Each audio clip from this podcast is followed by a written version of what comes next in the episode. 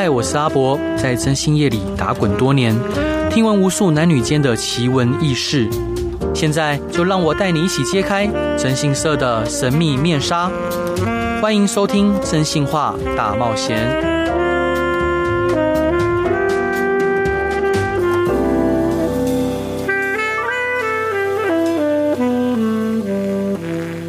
Hello，各位亲爱的听众朋友，大家好，欢迎回到飞碟电台，收听由我真性是阿仔所主持的《真性话大冒险》。今天邀请到的来宾，呃，我已经希望他上节目很久了，对，而且非常喜欢这位来宾，因为他在节目上敢说敢言，而且代表着就是年轻世代在这个政治界的。让给人有一个焕然一新的感觉。那我们今天邀请到的伙伴是徐小新徐议员，Hello，嗨，大家好，嗨嗨嗨。所以，伙伴您是天蝎座？哎，没错，我是天蝎座 A 型，而且呢，我的月亮星座是狮子座。哇哦，好，所以呢，然后呢，我的上升星座是摩羯座。好，所以就是集合了很多就是比较不好惹的元素在我身上，不好相处。是，哎，不会不好相处。我觉得刚刚聊天觉得很好相处，他很可爱，非常可爱。对啊，谢谢。所以伙伴，你有觉得你像天蝎座吗？我非常天蝎座，因为天蝎座大家的第一个印象呢，就是敢爱敢恨。是，那我是一个呢，你如果对我好，嗯，我会加很多倍对你好的人。但是呢，如果你对我不好，那就那么一次，那我会记在心上一辈子。一辈子加倍奉还的个性，一辈子对，人不犯我，我不犯人；人若犯我，我必犯人，就是这个典型。那那请问，如果说不小心冒犯了冒犯了伙伴您，然后要跟你道歉，要怎么样道歉才会？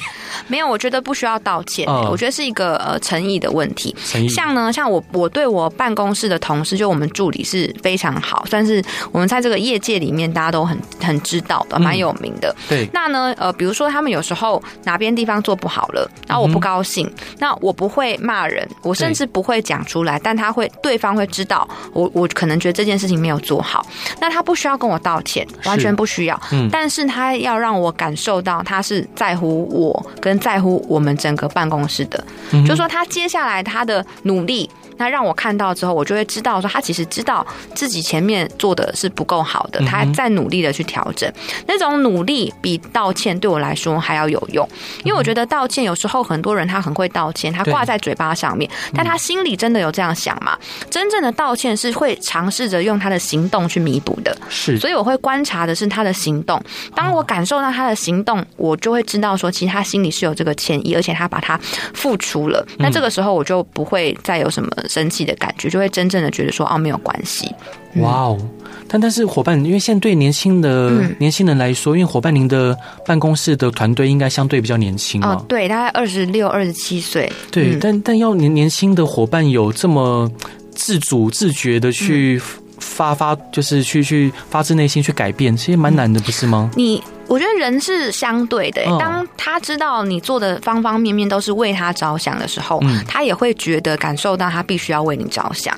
所以，所以我觉得大家的关系是互信。那所以我们大家的呃伙伴的关系会比较像是家人一样，就比较不像是上司对下属。那这个也是因为我们的工作性质是属于政治的行业，对，它跟一般的企业不一样。不是说呢，我今天给你多少钱哈，我就是老大，你就要听我做事。对，那个团队的气氛跟冲。冲劲其实是非常重要的。是，那只要呢，因为我自己必须要承担很多的压力，因为我是站在台面上第一线的人。对。可是他们的存在是在后面能够接住我，好，可以帮我去把很多不必要的压力去分担掉。嗯。所以整个团队，他对于一个政治人物，我觉得如果你有一个好的 team，那政治人物的表现会更好。是，了解。伙伴，我再冒昧请教一下，譬如假设他今天执询稿上面他的数据误值了，嗯。但他可能没有发现，你会怎么样去提醒他？我就会告诉他这件事情啊，就说这个数字是错的，哦、下次要注意。那对，就不会讲很多。但是当他真的很在乎你的时候，你只需要告诉他说这个地方有错，嗯、那他他真的下次就会注意起来。对，所以我觉得人是相对的啦。你对他多好，那他会反过头来，他会觉得他也要对你有一样的付出。嗯哼，嗯。所以伙伴想请教您，就是大学的时候您就有从政的想法吗？以及当初为什么选择加入国民党？嗯，其实一开始的时候是没有的。那我当当初这个转学进入到政大政治系的时候呢，嗯、我是希望呢能够去做这个政治的幕僚，哦、比方说在这种公关产业里面，然后帮别人去选举，嗯、并没有呢想要真的加入政治行行业，或者说成为台面上的政治人物。是，但政治工作其实就是因缘际会。那那个时候刚好我一些朋友他们去加入了学生会，嗯，然后找我一起参加。那后来因为讨论校园的公共事务问题，那当然就会偶尔有机会接触到校外的政治。对，然后呢，就开始跟各个政党都有一些接触。嗯、那因为。在当时的时空背景，二零一一年左右吧。那那个时候呢，呃，两岸关系哈，嗯、那我觉得在国民党跟民进党这一边呢，我自己个人的倾向是比较接近国民党的。是，那就是说，包括两岸的和平啊，然后或者是说一些经济跟外交上面的突破哈，那个时候算是国民党的一个优势啊。所以那个时候我就决定说，好，那我就加入国民党这边。再加上我觉得历史观点也是一个呃，这个年轻人在选择政党的时候还蛮重视的。像我自己的历史。观点很清楚，就是中华民国的史观。嗯，好，所以这个部分呢，就会跟很多他可能选择加入民进党的朋友有一些差距。对，对，所以我其实能够选择的政党，基本上是以中华民国的历史为它的主流核心价值的政党。那当然，最大的政党就是中国国民党。是，嗯，我完全能够认同伙伴您的说法。但是伙伴想请教您，就是因为我们知道，呃，普罗大众会认为国民党是一个很讲究，嗯、呃，就是协统的政党，嗯、包括像我们桃园。詹江村议员，那可能在贴文里面就有想说，哎，可能自己是计程车司机的孩子，嗯、那可能在这个党里面就很难出头，嗯、甚至像上一次立委的选举，他的初选就被没收。嗯哼，那您在这个从政过程中，你遇到哪些阻碍跟困难，嗯，确实哦，在国民党里面，它两个问题就是，嗯、呃，相对来说呢，他比较重视论资排辈，对，哦，所以这个年纪大的人，他可能比较有话语权；年纪轻的人，你可能讲话的声音是比较小的，这是传统上的一个观念。嗯，那第二个部分呢，就是说你的呃家世背景哈，但似乎是有比较有人脉的，有这个经脉、有家世背景的人出头，或许是在这个行业里面普遍比较容易。这个可能也就不只是限于在国民党内。大。大的政党里面都有这个倾向。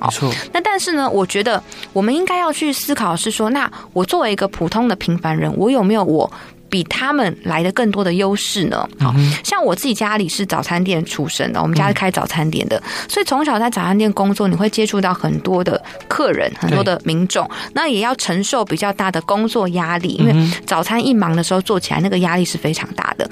所以我就觉得，相对你所谓的正二代也好，那比较有钱有势有背景的，甚至是说年纪比较长的，我觉得我有几个优点。第一个是抗压性强，是啊，因为呢，你在这个呃。这个基层往上爬的过程当中，你所吃的这个苦，它都会转化成你人生当中很宝贵的一个历练。啊，对。那第二个部分呢是自由，嗯、我觉得这一点是在我们国民党里面更少见的，就是我认识大多数的政治的二代，不分蓝绿哦，嗯，他们都有一个情形，就是呢，通常特别的有礼貌，通常，嗯，那因为。你一个没做好，比如说好，假设你翘课，那大家就说你是不是因为你爸妈是谁谁谁，所以你就可以做这样的事情，哦、甚至可能还会上新闻。对可是像我们这种无名之辈，基本上你爱做什么做什么。嗯、所以在我们像从国中、高中到大学，我们享有了就是无比的自由，嗯、你可以挥洒自我，你可以想做你做的事，想说你说的话。嗯，那甚至口无遮拦都没有关系，没有人会怪你，因为你是靠你自己的。对，所以这两点是我觉得我在从政里面最大的优势。也是我自己很希望能够保持的初衷。那更是在呃，刚刚您所说到的，在党内里面可能有这些比较传统文化的时候，我会用我本来的这个初衷，希望能够去冲破它。因为既然我本来就是这个政党里面的异类，我本来就跟你们不一样，那为什么我要为了要加入，要选择改变呢？不，我应该是要试着去改变。这个群体里面，大家多数人的想法。嗯，哎，伙伴，我突然想到，很好奇，因为像我们东海政治系啊，嗯、就是比较偏绿的啊，好，就是可能包括教授啊，还有出来的学长姐或学弟，政政大政治系。有有政党倾向比较偏哪边吗？光谱上，嗯，一个世代一个世代吧。像我在大学的时候，哦、我自己觉得同学偏蓝的比较多。哦、但后来碰到太阳花学运之后，那年轻人的这个政党倾向立刻的翻转。嗯、所以后来我的同学哦，那其实我自己算起来偏绿的可能还是比较多。嗯，嗯那伙伴，您为什么会自称松信恶女呢？是有什么起源可以跟我们分享吗？啊、呃，这个很有趣，就是说呢，我。自己在整个选战，尤其是二零二二年的过程当中，他主打了非常多的议题嘛。对。那在政治攻防的过程当中，难免对手他会觉得说这个这个气得牙痒痒，哈等等的。那我就觉得这个是一个呃，《中国时报》的记者先写出我的这个恶女形象的，就是在当时打选战的时候。那我觉得他的形容很精准，就是说，我觉得这个世界上面呢，尤其是政治哦，那呃，大家看太多好人了，嗯，好看太多所谓的每一个人都要形塑自己是阳光、正面、善良，然后甚至温良恭俭让这个形象了啊。可是呢，啊，我不晓得你们有没有发现，最近嗯五年来吧，其实包括像好莱坞啊，或者是很多这种文化。他们都主流文化，他们一直在做一个翻转，对，就是比方说像呃迪士尼好了，嗯，里面有一些嗯反派角色，嗯，他其实有他善良的一面，是。那所以他们做了很多的改写改编，嗯，那这个过程让我觉得说，哎，其实反派角色他也有他的迷人跟可爱之处。啊。那我就我就想说，这个形象是很少见的，嗯，那。我觉得记者他去描述的很符合我的个人特质，就是对啊，我就是要让在竞争的过程中，让对手感觉到说，哎，我是对他们是有威胁性的，对，所以这个恶女她算是一种自我的嘲讽，但也算是对我个人的人格特质做了一些描写。就谁说在做政治领域的人一定要用那样子的形象呈现给大家呢？啊，对，我觉得没有一定的，对，所以我一直都。不希望跟大家一样走上同一条路，我希望有一个不同，但是你会觉得有趣的一个选择。嗯，就伙伴，就是当您提到说，就是你很敢于走自己的路，嗯，所以千万人无往矣这种感觉，嗯，那我我想冒昧问一下，什么样的事情会让你觉得生气？什么样的事情？说哪一方面的生气呢？嗯，好，那譬如说，假设你的助理，什么样事情会让你觉得很不开心？或很愤怒，其实基本上都不会，欸，不会。我的脾气还蛮好的，哦，我基本上不太容易觉得生气。嗯，但是可能就是说，如果呃自己觉得很努力的，但是呢，他会觉得自己做的很好。嗯，在一般的。价值标准上面，明明你就是可以得分的，对，可是却因为其他特殊的原因，然后受到不公平的对待跟待遇，嗯、那个时候确实是会比较生气的，哦，就会觉得会有一些情绪在。了解，伙伴，这一段你想分享给大家的歌是周杰伦的《开不了口》，哦，为什么想分享这首歌？哦，因为呢，周杰伦他那张专辑是范特西嘛，啊，然后呢是，是呃等于说他整个周杰伦的这个歌路历程当中算是最红的一张，然后也是，嗯、呃我小时候嘛开。开始听音乐的这个出发点基本上是这样。然后呢，周杰伦他这个人的特色就是什么呢？当时大家记得吗？他在呃发第一、第二张专辑，尤其《范特西》红的时候，对，很多人都说这个人在唱什么，根本听不懂他在唱什么，然后嘴巴含卤蛋，对，然后他的曲风也跟别人都不一样。嗯，可是呢，他很坚持，这就是他的特色。然后呢，他最后最后不断的取得更多人的认同之后，那成为在华语歌坛上面呃无可替代代的存在，一直到像呃像我的办公室，他们嗯、呃，我的助理可能二十五岁、二十六岁，他们也听周杰伦的歌。对，我是三十三岁，他我们也听周杰伦的歌，甚至比我年纪更大，大家都听周杰伦的歌。所以我觉得，呃，能够像周杰伦这样子去呃，把他他的坚持，然后他的特色去凸显出来，发挥到最好，这是我希望能够做的事情。哇哦！我觉得讲的好好哦！天哪，我们一起来听周杰伦的《开不了口》。Hello，各位亲爱的听众朋友，大家好，欢迎回到飞碟电台，收听由我征信社阿仔所主持的《真性话大冒险》。今天邀请到的来宾，他是政党新世代的代表，而且他有年轻靓丽的外表之外，他敢说敢言，不服就干，就是他的作风。他是引起许多粉丝的注目，也是让大家万众期待的政治新星。让我们来热烈欢迎徐小新徐议员。嗨，大家好，伙伴，就是刚刚我觉得您讲的内容非常令人折服，而且有非常非常有逻辑。对，嗯，而且有有在，就像您说的，可能在很多正二代的政治人物上面所少见的魅力，嗯，嗯，就他们有他们的优势，但是我们要想啊，平凡的人有平凡的人优势，嗯，我们如果总是在抱怨，觉得说啊，他的条件比我好，他的优势比我多，嗯，那你。在抱怨的时间，你就是在浪费你的生命，真的在浪费你的生命。你不如趁这个时候好好去思考，那你是不是有一些是他们没有的？那那就是你最宝贵的地方。嗯嗯。所以伙伴，像昨天苗博雅好像被点名说要挑战立委。嗯，然后他也蛮乐意去接受这个安排的。您、嗯、您怎么看这件事？嗯、呃，像我跟他的个性还是有些不一样。比方说，他的说法是说呢，如果他是唯一一个能够赢过国民党的人，他不会逃避。嗯，可是对我来说，想选就是想选，对，不想选就是不想选。我不会用说逃不逃避这种呃话，然后讲的感觉是你听起来好像是有一个什么高度在。哦、没有啊，你今天你觉得你你觉得你可以做好这个工作，你觉得你想做这个工作，就应该可以主动争取，你就可以大方的说，我是想要参选的，因为我觉得我能够做的比其他人好。为什么我能够做的比其他人好？因为像我们自己做政治人物，不管是选议员或是选立委，这都好像是一个呃。民众在求职，对，那我们求职的时候，当然是要告诉民众说，为什么是我？你当然是要告诉你的这个长官哈，民众就是我们的长官嘛。我们去面试的时候，你去面试的时候，选择哪一家公司去投履历，那也是你自己做的选择啊。去了之后，告诉公司说，那你对公司的了解情况，为什么呃你想要加入这个公司，那也是你自己要去决定的。错，最后为什么这家公司要录取你，你也要说明清楚，你有哪一些能力可以帮助这些公司变得更好，你要主动的去告诉大家。嗯，所以我就想，为什么一般民众他们在面试的时候，那他们可以很主动做这件事，而我们在做政治人物，明明也是跟选民去面试，然后我们却要就是。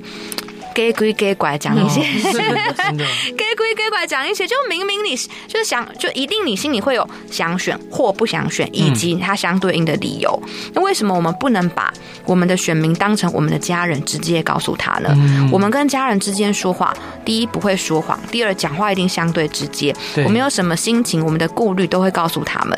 那如果我们真的像政治人物所说的，把选民当成家人的话，为什么不把你心里的想法直接跟他沟通？是，就我想到想到说，我们好像是华人的通病，历、嗯、史上很多像黄袍加身的时候，也会三十三浪。哎、欸，对，对，黄袍加身啊什么的，对，然后显得自己好像哇，我是这是不得不。对万众所、嗯、万众所归，众星拱月，对。对。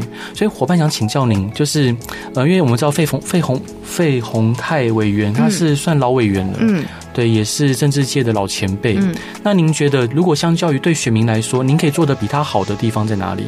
呃，我觉得第一个是在问政的犀利程度哈，跟这个查证的程度。我觉得这个跟你聊是最合适的，因为你是做征信的。对。那其实我觉得呢，在嗯、呃，这个工作上面，有时候我们做政治的也很像是在办案或是查案，嗯、因为呢，像呃现在媒体他可能没有办法负担这么多这类的工作，变成我们做政治的必须要去某种程度把第四权的工作也要吃下来，嗯、对，所以我觉得我在呃一些，尤其是跟政治或政策的案子的追踪上面的能力，其实算是我的一个个人特质。嗯、像比方说吧。我记得那个时候，呃，在选举期间，那林志坚哈，他这个有这个通话论文案的问题，哦、那很多民进党人一开始就是不承认他论文有问题，然后呃，就是去支持他或是挺他。嗯，那这个时候呢，我就跟我的助理，我们一起共同合作，我们去把一个月当中呢，所有的政论节目、新闻广播，嗯，所有民进党的政治人物曾经说过林志坚论文没问题，全部列出来。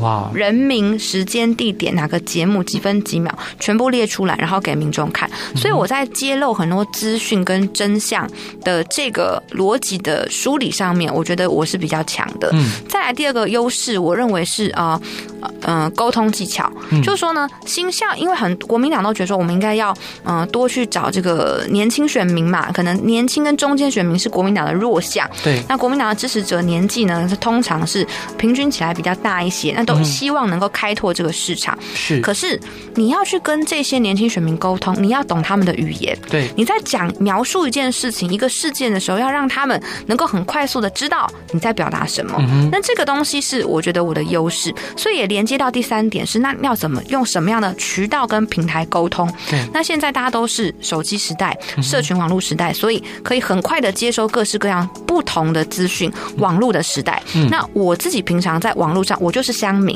我就是会固定跟网友沟通，我会开直播，对，所以在跟年轻还有中间选民沟通这个部分的顺畅程度，我会觉得我比资深的立委那有一些竞争力。那当然我也有我要学习的地方，比如说，因为我毕竟现在还不是立法委嘛，进到国会之后，确实很多国会的专业能力，那也有需要补强的地方。但是我觉得我们今天出来挑战。新营南松山的立委，我今天不是要把费鸿泰给拉下来，对我，我觉得换一个角度想，我是希望把他给推上去。我们就想，我们今天整个国民党一起要打二零二四年的选战，他不只是有立法委员，他还有。总统大选，对，总统大选取取得执政权之后，会有整个的内阁。嗯，那我就问，国民党如果二零二四年能够顺利执政，嗯、那内阁的阁员要由谁来担任？嗯，目前去想哦，其实很多是空的。对，所以应该要让有资历，然后呢，有这些专业的资深的立法委员，他未来有一个机会能够转战到。行政机关里面，而且那个权力也好，那个能够替民众服务的能力范围也好，甚至是高于立法委员的。所以立法机关它算是一个冲锋的，它算是一个监督的，它算是一个需要有战力，或者是说人民心里有那把火，你要把他的火发出来的，跟人民沟通的，去了解民意的。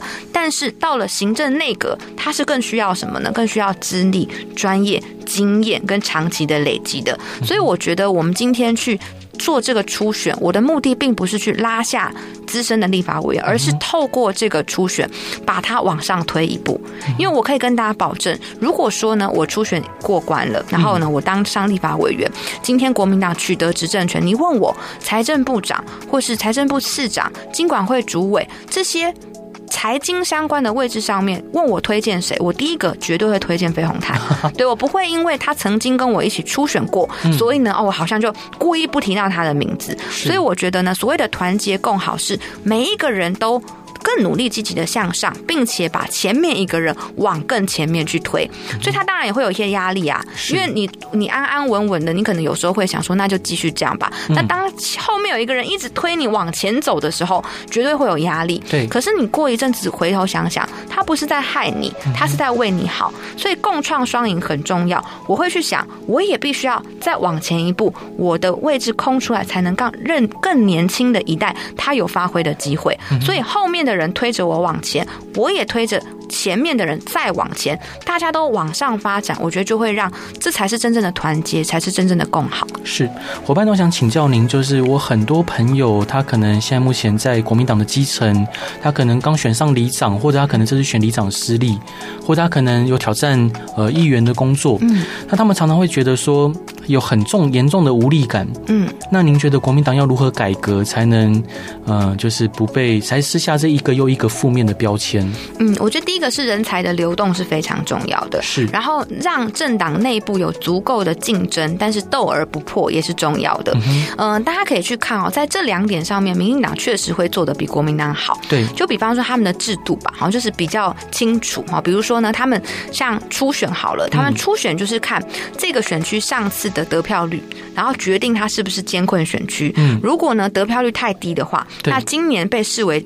艰困选区，他们就用征招的；如果不是艰困选区，他们就是用初选的，让大家都能够竞争。嗯，所以不管是他们在做议员的初选，或是立委的初选，我印象中几乎每一次都有现任的人他被竞争。竞争掉，对，然后都会有新人有出头的机会，对。那这个时时刻刻保持竞争，然后呢，保持人才的流动，它就是会让这个组织变得更灵活，然后每一个人变得更积极。是。对，所以我觉得呢，你我们今天出来从政都不应该是细皮嫩肉的，不可能因为今天在不同的意见上面辩论了一次、两次、三次，就真的伤筋动骨，然后没有办法继续合作。对，因为大家都应该要是一个成熟的大人，不是小孩子。对，所以我会觉得说，其实人才流动，然后人才培养，以及良性的竞争是很重要的。是，那伙伴，您觉得您目前在政治领域上面最重要的成就是什么？呃，成就吗？哦，是。其实我觉得我们也没有说什么成就，欸，哎，嗯，我们就是每天做好每天应该做的事情嘛。嗯，嗯。然后我觉得，但是我在做每一件事情的时候，我都会希望做到不一样，嗯，希望做到。呃，让别人会觉得说，哎，下次他也可以参考看看我的模式。对，所以比方说吧，我在第一次选议员的时候，我总共好像印象中吧，花了三百多万。嗯，那这个那个这个呃选举的经费算是非常低的，好，因为以在大的政党来说，你花三百多万选举是很低。那为什么要花这么少的钱？是因为希望让未来的年轻人都知道，你不见得需要很有钱，你才能够参加政治，你才能够选举，这是一个很重要的一个目的。那在第二次的选举当中呢，那我觉得我已经是啊竞选连任，嗯，所以我就必须要更多负担，包括配合我们的呃这个市长一起选举。对，所以其实我在二零二二的选举是有加入这个蒋万安团队里面，嗯、那帮他包括是说很多的幕僚作业，很多的文稿作业。嗯，那就除了我之外，我还会再去帮，比如说谢龙介啊、柯志恩啊，帮大家辅选。这种大家团结一心作战的感觉，呃，我觉得也是在二零二二年我给自己定下的目标，然后有成功的达到。对，那大再来，当然就是有很多我们在地方的问政跟服务。嗯，很多人都觉得说，哎，徐小新主要都是打空战的，哦、可是大家不知道是说我们在陆战方面跟地方基层的互动，其实也是非常的努力，而且成果也很好。嗯、坦白说。呃，二零二二年的我们选区，我是最后选第一名嘛，第二名是王宏伟。对，那如果我只有空战的话，我坦白说我是不会是第一名的，我可能是会输给他的。嗯，但是就是因为在陆战上面的这个努力，别人看不到的这个部分，那我觉得我们也很积极的在耕耘，所以有了一个不错的成果。嗯，伙伴，这段你想分享给大家的歌是什么歌呢？哦，我选了一首英文歌哈，嗯、那是那个 Imagine Dragons 的 Demon 哈，我很喜欢这首歌，而且呢，就是政治就是人性，那里面会有灰暗的部分，然后呢，包括像是我抓侧翼啊，或是网军的过程当中，也是把这个灰暗的部分呢，然后让它摊在阳光下，让大家看到。啊、哦，是我们一起来听这首歌。Hello，各位亲爱的听众朋友，大家好，欢迎回到飞碟电台，收听由我真心是阿仔所主持的《真心话大冒险》。今天邀请到的是我们徐小新徐议员，嗨嗨，大家好。伙伙伴，就是您刚刚前两段的分享，我觉得超棒的，谢谢。是伙伴，您之前在日前发起一个建立善的循环，响应情节号召，捐款二十万元现金给松山信义区党部。那您未来要如何让党内更团结，让党获得帮助呢？呃，其实我的团结哦，跟一般国民党所定义的团结的想法是非常不同的。嗯，我其实自己平常有在看那个动漫，然后我最近在看那个蓝色监狱嘛，嗯，然后他是在讲。那个踢足球的，嗯，他就说呢，为什么日本人呢？这漫画这样讲的啦，好、嗯，就是如果有错的话，去怪那个 画漫画。他说，为什么日本人呢？他们棒球可以打得很好，嗯、但他们足球踢得没有棒球好。嗯、他说，因为棒球是一个每一个人只要在自己的位置上面把你该做的事情做好就可以的一个这个比赛。嗯、可是足球不是，足球每一个人都要努力的去踢进得分，所以足球是这样子。他说呢，呃，虽然我们 A 队跟 B 队看起来是。互相竞争，嗯，可是我们 A 队自己里面也在互相竞争，做最强的那一个，嗯、所以呢，他就说。哎，在这个足球里面的攻击手是最重要的，嗯、所以这部漫画它核心就是说，透过一个训练，然后要选出最能够攻击的那个人，然后代表日本去参加世界杯，哦、类似这样子。那它里面就讲到说呢，第一个人性是自私的哦，你做任何事情不可能违反人性，嗯、自私不一定是负面的，那是我们的社会给自私两个字加上了太多的负面标签。对，但在自私的情况之下，要如何团结呢？当有一个人他能够。异军突起，他表现的很好的时候，嗯，那大家就会觉得说，这个就是这个有机会。当我们都觉得有机会的时候，自动自发就会开始想说，那我能够怎么帮忙？那我能够扮演什么角色？大家就会自然而然的团结在一起。嗯、所以团结它并不只是一个假象，说呢，哦，因为我们是同一个党，所以我们要团结；因为我们是同一个队伍的，所以我们要团结。那样子的团结是一个非常脆弱的。对，每一个人心里各怀鬼胎，只是表面上形塑一个形象，说我们是团结的。嗯，但是只要有机会赢，大家就会团结在一起了。是，所以你要做那个能够创造赢的条件的人，你要让大家看到，觉得你这样做是对的，觉得你这样做是有机会的。每一个人就想要跟你一样，每一个人就想要更加的努力。嗯、那当每一个人都努力动起来的时候，忙起来自然不会吵架，就会非常的团结。是，那伙伴，您认为国民党要有哪一些具体做法或改变，才能让年轻族群的支持度可以进一步的提升呢？嗯，我觉得当然就是多多禁用年轻的心血嘛。对，因为其实这个世代上面的语言，哈、嗯，这个用使用语言的呃方式真的不一样，然后渠道平台也不同，嗯、所以当你想要多接近他们的时候，那你有没有足够能够沟跟他们沟通的人在？呃重要的位置上，比方说，嗯，谁能够代表国民党呢？你想到国民党，第一个想到谁？嗯，如果你想到的人是一个好年轻有为的人，他能够代表国民党，那国民党的分数就会在年轻人心中提高嘛。嗯、那反之哦，如果代表的人是年轻人不喜欢的人，嗯，那当然就会扣分。对，举例来讲，二零二二年代表民进党的是谁呢？第一个想到会是陈时中跟林志坚，嗯，哦，所以当然他们在大选当中，很多年轻人就纷纷的离开了，因为形象上面的问题不喜欢嘛。嗯，那所以国民党在提名人选上面也需要非常的重视年轻人对他们的意见跟看法。嗯，那伙伴，您在从政这条路上面，您印象最深刻、遇到最艰难的挑战或者是阻碍是什么？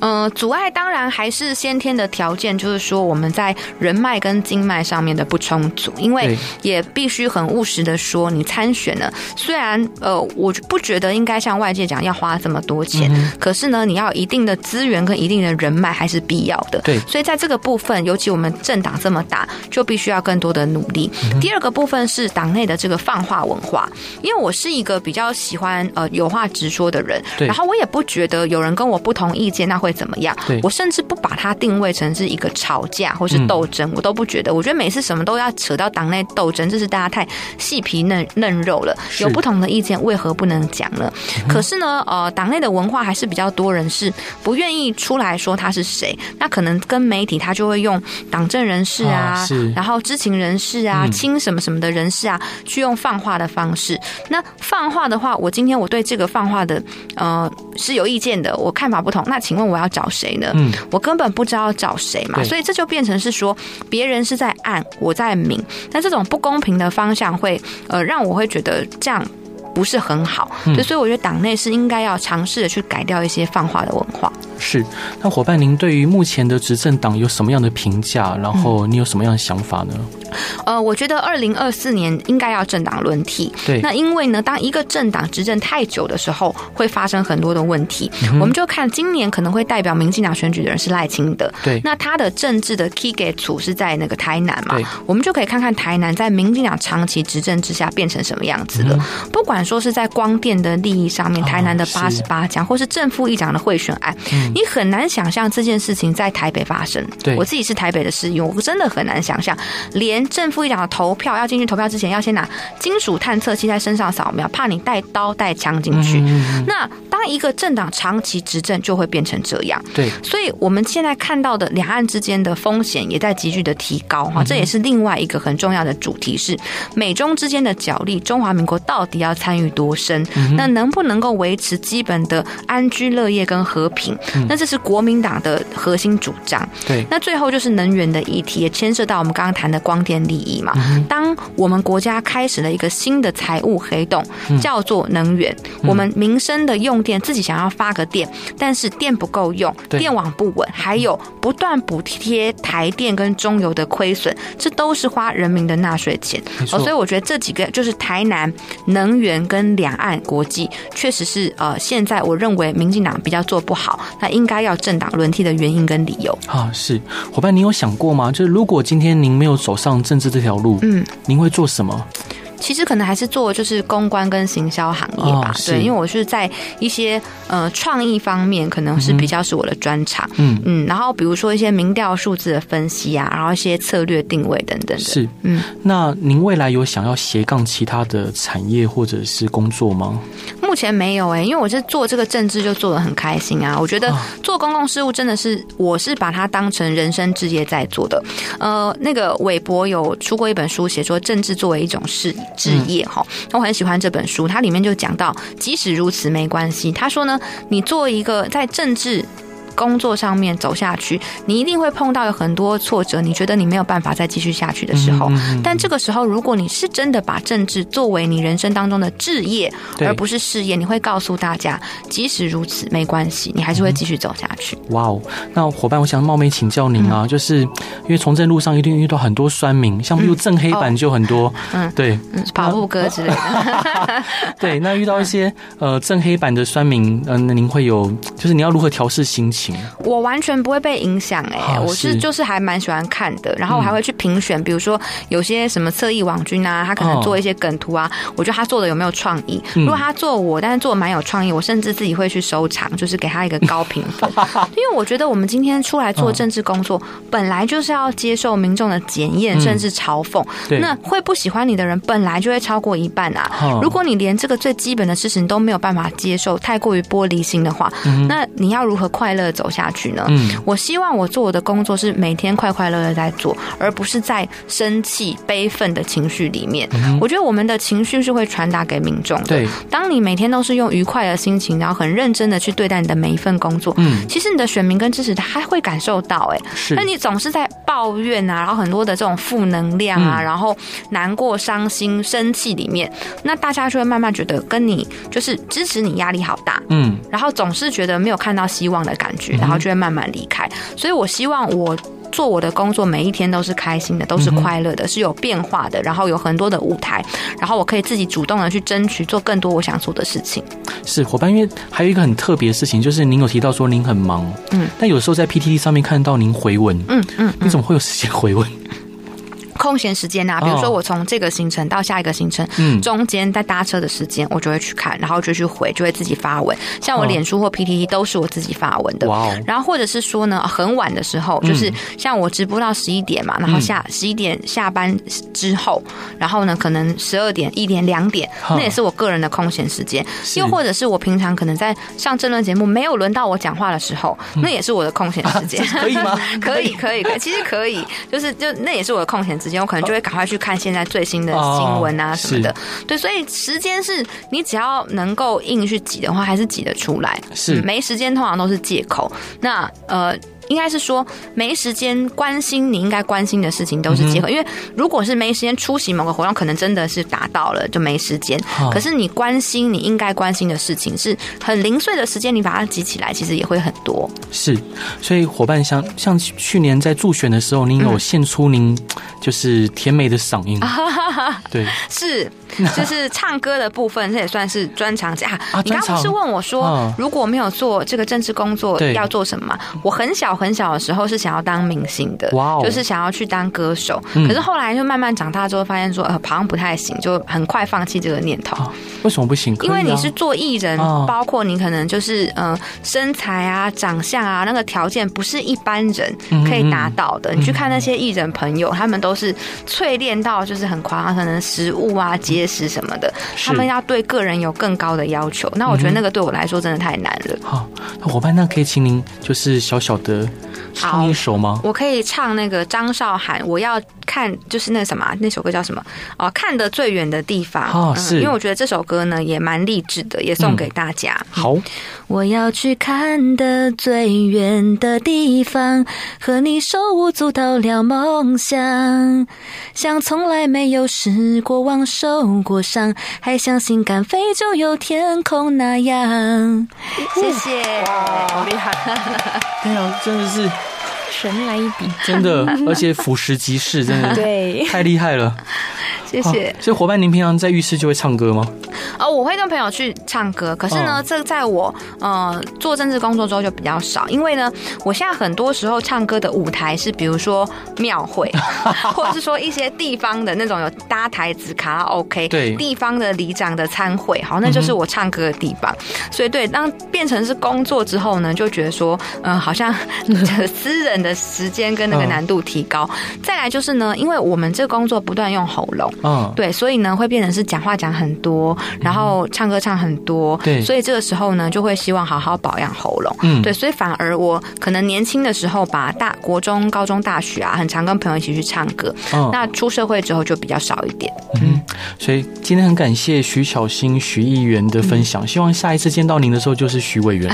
我会努力。啊，是，所以伙伴，这最后一段想分享给大家的歌是什么歌呢？哦，是苏打绿的《当我们一起走过》。那这首歌也是想要送给支持我的很多的朋友。哦、那一路其实我，哎，我今年虽然三十三岁，但是我出道也嗯十年多了，十一年了。对，就是开始做这个工作做了十一年了。嗯、那呃，经历过各式各样大小事，有开心的、不开心的、愉快的、不愉快都有。那很谢谢一路上面陪伴我的，还有支持我的人。那看到越来越多人支持我，其实会让我越来越有决心，觉得这真的是我的志业。即使如此，没关系。这句话，我在遇到最艰难的时候，我还是会这么对自己说。是，好，再次感谢徐小新徐议员，谢谢你今天来我们节目，谢谢，很开心。然后也希望大家喜欢今天这期节目，大家晚安，拜拜，拜拜。